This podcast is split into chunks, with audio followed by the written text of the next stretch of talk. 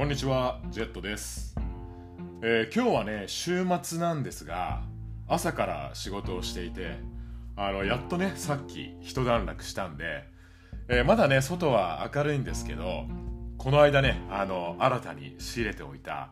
ボンベイサファイアでね、ジントニックを作りまして、えーそれをジャブジャブ、え飲みながら収録しています。本当ねこうやって仕事の後にやっとね一息ついて飲む一杯は本当美味しいです。あのエヴァンゲリオンの桂木美里さんがねあの仕事の後に恵比寿ビールとかあとは日本酒の獺祭とかあのうまそうに飲むのをね見てわかるわってあの思いながら、えー毎回見ていたのを思い出します。あと自分ね他のポッドキャスト番組でポッドキャスターさんたちがね乾杯して美味しいねって飲みながら収録されているのを自分もね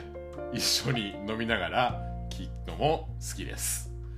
えーただね自分仕事がねこうやって最近忙しくなって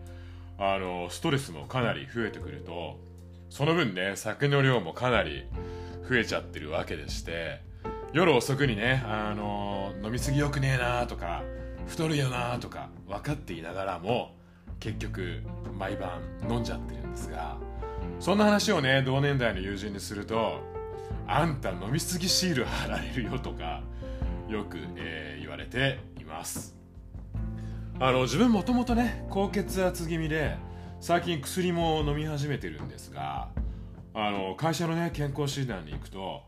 お医者さんにはね酒の量を減らしなさいってあの毎回怒られていてですね。で眠りがね浅いっていうのもあるんですがそれも酒のせいじゃないかって言われているんですけどもそれでもね減らない。酒の量。あのなんとかしなきゃなってことであの友人にね相談とかもしてみたんですけどもそしたらねあのアップルサイダービネガーを無糖のね炭酸水で割ったのをお酒代わりに飲むのいいよって言われたんで自分もねちょっと買ってきて試してみたんですけどもやっぱりねお酒とは違うんで1ヶ月も、えー続きませんでした。なのでねもしこれを聞いてくださってる方であの良いねお酒の量減らし方おすすめありましたらぜひね教えていただければ、えー嬉しいです。えーというわけで、えー今回も、えー独占中年男子の30分、えそろそろ始めていきたいと思います、えーこの番組は、えー40過ぎのおっさんが、えー中年男子の日頃の思いや悩み事だったり、えー時にはね懐かしい昭和ネタ、えーゲイオカマネタなどをね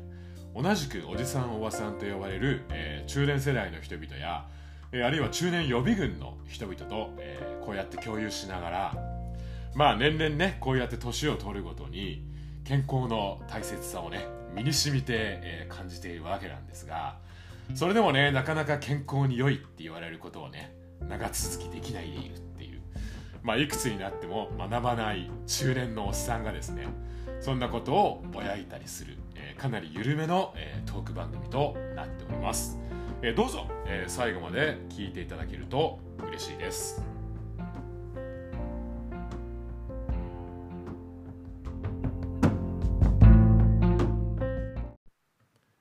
えー突然なんですがニューヨークに行ってきました、えー日中はミッドタウンのねグランドセントラルターミナル近くにある我が社のオフィスでね、えーまあ仕事をしていたんですけどもそんなね仕事が早めに切り上げられたらまあ外もまだだいぶ明るいんであちこち、えー散歩したりね。まあちょっと人知れず年がいもなくね浮かれながらまあセックスアンシティのねリブートの「And Just Like That」のねオープニングシーンを飾ったホイットニー美術館にあるねカフェを覗きに行ってみたりあるいはね前にもこの番組でご紹介した、えー、ネットフリックスのね「シングル・アゲイン」っていうあの中年ゲイのねドラマ番組の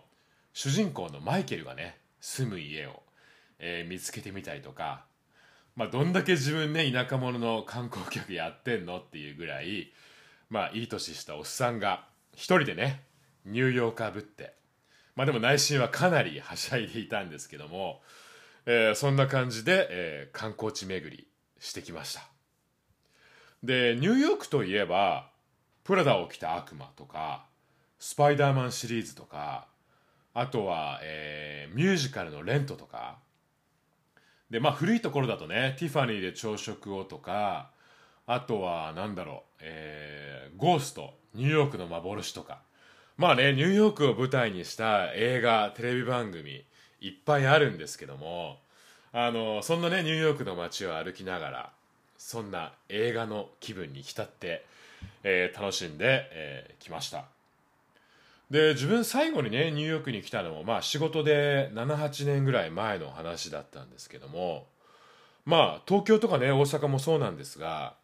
本当ね都会はほんの数年でねいろいろな、えー変化がありまして今回ねニューヨークもこうやってあちこち、えー歩いてみてあのハドソン川ハドソン川沿いにあの人工のね小島でできたリトルアイランドっていうね公園ができてたりとか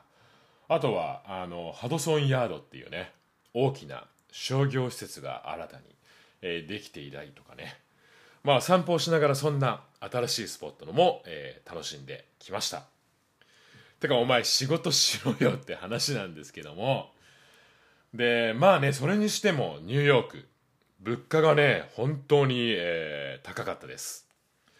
で昼ご飯にねあの日本食が恋しくなってで焼き魚が食べたかったんで会社の近くにね大戸屋があったんで、えー行ってきたんですけども島ホッケ定食が日本円にしたら大体4000円ぐらいかな。でそれでビールとかも頼んじゃったりしてでチップもあるんでね。で合計入れたらもう5000円以上になっちゃったかな。でわ高ーって思いながらもまあねアメリカあるあるだと思うんでまあニューヨークで食べる島ホッケ、えー楽しんではきたんですがでそれからねあの自分ニューヨーク滞在中に日本のね音楽家の久石譲さんがその同じタイミングでフルオーケストラと合唱団も従えてニューヨークのミッドタウンでねジブリ音楽のコンサートをやられてるっていう話を聞きましてあの自分ね以前もジブリ大好き久石譲さんの音楽も大好きみたいなね。そんな話はこの番組でもしたんですけどもあの自分がね子供の時にまあピアノというか音楽にね興味を持ち始めたのも久石譲さんのね「まあ、ナウシカ」とか「ラピュタ」の音楽がきっかけだったんでまあねもう自分ももういい年だしで久石譲さんもかなりいい年だし次ねいつ久石譲さんがね指揮を振る舞台に出会えるかわからないって思ったらですね思わずあのチケット購入しまして、えー急遽ね久石譲さんの、えーニューヨークでのジブリ音楽コンサート、えー行ってきました。で会場に着いたらもうね本当にもう満席であのまあねナウシカから風立ちぬまでね一通りジブリのね名曲たちを演奏していたんですけどもあの自分がね子供の頃から憧れていたあのね久石譲さんが自分の目の前でね指揮をこうやって振るのを見ながら聞くことができてもう本当に、えー感動しきりでした。で特にね良かったのはねやっぱりラピュタのあの名曲の合唱。本当に良かったです。で舞台上に大きなスクリーンがあってあの指揮をするね久石さんやあとはあのシンフォニーのね演奏家の方々やあるいはねコーラスの人たちの表情も本当によく見えたんですけどもそんなねコーラスのアメリカ人のねヒゲマッチョのお兄さんなんかがラピュタのあの主題歌をね日本語で歌ってくれてるのをそんな異国で聞いているともうほんとね思わず涙がボロボロと、えー出てきちゃいました。てか本当お前何しにニューヨーク行ったのよっていう話なんですけども。であの今回ね滞在したホテルはまあ会社から徒歩圏内のねあのホテルに滞在していたんですけどもあの「セックス・アンド・ザ・シティ」の映画版でキャリーとねビッグが結婚式を挙げようとしたあの図書館の目の前にあるホテルだったんですけどもなのでね自分も夜はもう飲みにも出歩かずにホテルのね部屋の窓からそんな夜景を眺めつつで部屋にあったねワインをジャブジャブ飲みながらそんなニューヨークの気分に、えー、浸っていました。でそれこそねあの古の時代に日本のテレビ番組でアメリカ横断ウルトラクイズっていうあのテレビのクイズ番組があったんですけどもあのハワイから始まってねアメリカ各地を巡ってあのクイズを勝ち抜いていくような、えー、そんな番組だったんですけども最後のね決戦の地がニューヨークの、えー、マンハッタンでしてで司会のアナウンサーがね自由の女神を背景にニューヨークへ行きたいかってねあの参加者に叫ぶのがお決まりのそんなクイズ番組だったんですけども自分ね今回こうやって久しぶりに、えー、ニューヨークに滞在する機会があってやっぱりねニューヨークは何度来ても刺激のあるねまた何度でも来たくなる大好きな街だなと、えー、改めて、えー、思いました。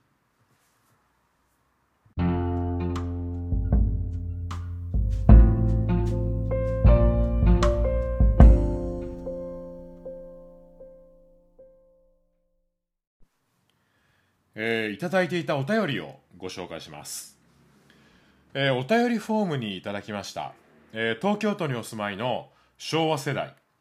私はさそり座のおじさんさんから、えー、いただきました、えー、ジェットさんこんにちは。30代後半の、えー、中年予備軍ゲイです。いつも低音イケボボイスに癒されながら聞かせていただいています、えー、たまたまラピュタについてお話をされている回を聞いた日に金曜ロードショーでラピュタをやっていてついついニヤニヤしながら見てしまいました、えー、ラピュタ最高ですよね。いやラピュタは本当最高です。あのもうバルス祭りとかねあの またされていたと思うんですけどももう本当ラピュタ大好きです、えー、続きます。えー、ジェットさんに、えー、聞いてみたいことがあり初めてお便りしました、えー、ジェットさんは中年の年代になってから新しくゲイの友達を作るといったことは、えー、されていますか、えー、ポッドキャストを聞いていると Z さんは若い頃からいろいろとゲイカルチャーを経験されて今も周りのゲイの友達と楽しい日常を過ごされているなという印象を持っています、えー、自分はいわゆるゲイ活動を始めたのが30を過ぎてからの遅咲きゲイです。えー、ゲイ友達を作りたいなと思いつつなかなかできていません、えー、ゲイバーに一人で行くのは敷居が高いので活動といってもアプリをするぐらいなのですがアプリで友達かっこパートナーもなのですが点点点を作るのは難しいなと感じています、えー、特に周りにカミングアウトをする気もなく絶対に知り合いにはバレずに過ごしていきたいのでどこか積極的になれない自分もいます、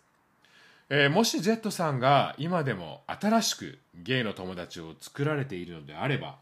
えー、どういったことをされているのか教えていた教えていただけたら嬉しいです、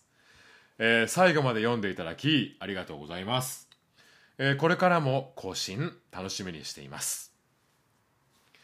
えー、ということで私はさそり座のおじさんさん、えー、お便りをありがとうございました、えー、ちなみに自分もねさそり座です。でさそり座のしかも蛇年なんでねそんな話をするとあの同年代の友人からは「あんた毒持ってそうだよね」とかね。あのいつも言われちゃってるんですけども、えーまあ、そんな話は、えー、さておきまして。えー、私はさそり座のおじさんさん、えー、Z さんは周りのゲイの友達と楽しい日常を過ごされているなという印象を持っていますと、え、書いてくださっていたんですけども。実際ね自分正直あの年を重ねるにつれて友達と呼べる人のね数は本当に減る一方でして一時期ねどんなに仲が良かった友達でも引っ越しだったりとかまあ生活環境が変わったりとかあるいはね年を取るに年を取るにつれてお互いね考え方だったり、えー、価値観がね合わなくなってきたりとか。えまあいろいろね理由はあると思うんですけども確実に友達の数は、えー、減ってきています。でまあね時々あれだけね仲良かったのになとかね振り返って思って切なくなることはありますけどもまあ一方でねまあそれはもうもはやね自然の摂理というかまあしょうがないことかなと、えー、思っています。で以前もねちょっとこの番組でもお話ししたんですがもう年を取るごとにねもう若い頃に思っていた友達100人っていうそんなものはもう本当いらなくてですね。ほんの数人だけね心を許せてまあ綺麗なことも汚いことも見せ合えるような何でも話せるね何でも相談できるそんな人がねほんの数人いれば本当にありがたいなと思えるように、えー、なりました。まあとはいえねだからといって新しい友達をね作りたくないっていうわけではなくてまあ例えばね少し年下のあの近所に住むゲイの友人がいるんですけどもで彼のことね時々この番組でも、まあ、ネタにはさせてもらってるんですが彼とはねあの共通の友人を通じてその友人のホームパーティーで知り合ったんですけどもで自分がね40を過ぎてから知り合ったそんな仲のいい友人でしてで年下ながらねしっかり者で、まあ、自分よりよっぽどねいろいろなこだわりを持っている人なんでこうやってね自分友人として付き合いながら自分もいろいろと、えー、良い新しい刺激を、えー、受けたり、えー、しています。で私はさそり座のおじさんさん、えー、いわゆるねゲイ活動を始めたのが30を過ぎてからっていうことででゲイ友達をね作りたいなと思いつつなかなかできていませんっていうふうに書かれていてで Z さんがね今でも新しくゲイの友人を作られているのであれば、えー、どういったことをされているのか教えていただけたら嬉しいですと、えー、そんなご質問をいただいたんですがあの確かにねあの私はさそり座のおじさんさんも書かれていた通りもうこれあれあくまでね自分の個人的な経験上の話なんですがアプリでね真の友人を作るっていうのはねなかなか難しいなとあの自分は思っています。で特にあの自分の友人の中にはねアプリで出会って肉体関係も含めてねいろいろやることはやってそれでもね友人として付き合えるよってあの豪語している輩もいることは、えー、いるんですけども自分はねあの自分の経験を振り返ってみてもアプリとかで出会ってねうっかり一線とか超えちゃった人とはなかなかね友人関係として長く続けるの難しかったなと振り返ってみると思います。あの自分がねいわゆる芸活動を始めたのが大学生の頃だったんですけども当時はねそんなアプリもなくて出会いといったらねあのバラ族とかサブとかね。そんな芸雑誌の通信欄で手紙をね編集部に送ってそれを転送してもらうっていうのかあるいはねメンズネットジャパンっていういにしえのウェブサイトがあったんでそこでね友人募集の投稿をしてみるとかそんなようなあの手段しかなくてですね。あの今のねあのさそり座のおじさんさんの参考には全くならない話だとは思うんですけども当時ねミクシーとかができる前に個人でねホームページを作ってあの公開するっていうのが流行っていまして自分もねそんな個人の方々やられているのを、えー、見よう見まねでね自分のホームページ作ってみてで他にね個人のホームページやられてる方と相互相互リンクを貼ってもらったりとかあのオフ会とかにね参加され参加したり、えー、しているうちになんとかね同年代の気の合う友人を、えー、見つけることができたっていうそんなあの歴史があったんですけども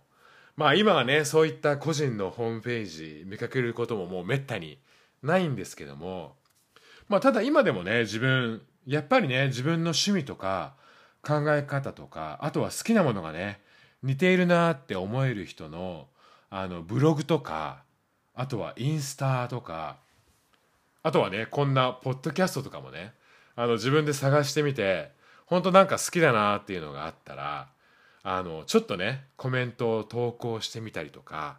あのちょっと勇気出してねダイダイレクトメール送ってみたりとかしてみてでそこからねなかなかうまく続いているそんな関係もあったりするんで特にね自分おすすめはポッドキャストをねやられてる方がツイッターでね時々やられているスペースとかにもねあのちょっとまあ敷居は高いですけどもね参加してみたりするのも新しい友人を作る一つの手かもしれないなとあの思います。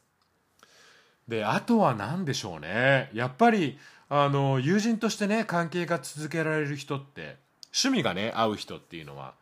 あのいいかなと思うんでまあちょっとね敷居は高いかもしれませんが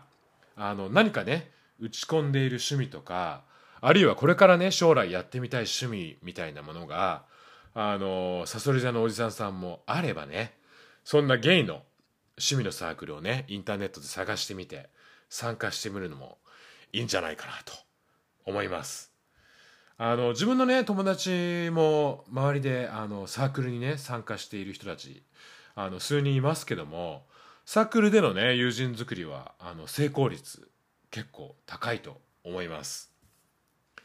であとは何かなあの一人でねゲーバーに行くのは敷居高いとあのさそり座のおじさんさんも書かれていましたけどもまあ本当これはねお店によると思うんで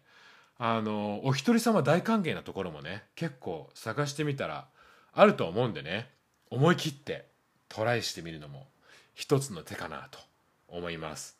特にねあのお店が混雑しなそうな早めのね時間に思い切ってねドアを開けて入ってみて。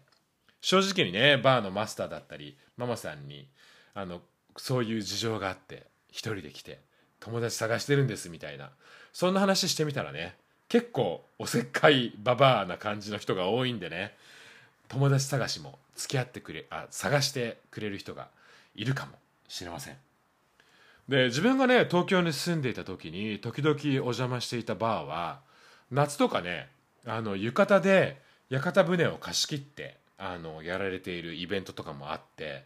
そこであの新しくね友達を作ったりする人も、えー、いたみたいです、まあ、なのでねインターネットにしろサークルにしろ、えー、飲み屋にしろね。その中で一人でもね気の合う人を見つけられたらそこからね少しずつ友達の輪がね広がっていくと思うので。まあ、まずはね友達作らなきゃって背負わずに気張らずにね思い切ってちょっと頑張って敷居は高いこともあるかもしれませんが、えー、行動してみるとねきっとあの私はさそり座のおじさんさん、えー、素敵な出会いがあると思いますので、えー、ぜひ頑張ってみてください。自分も、えー、応援しています。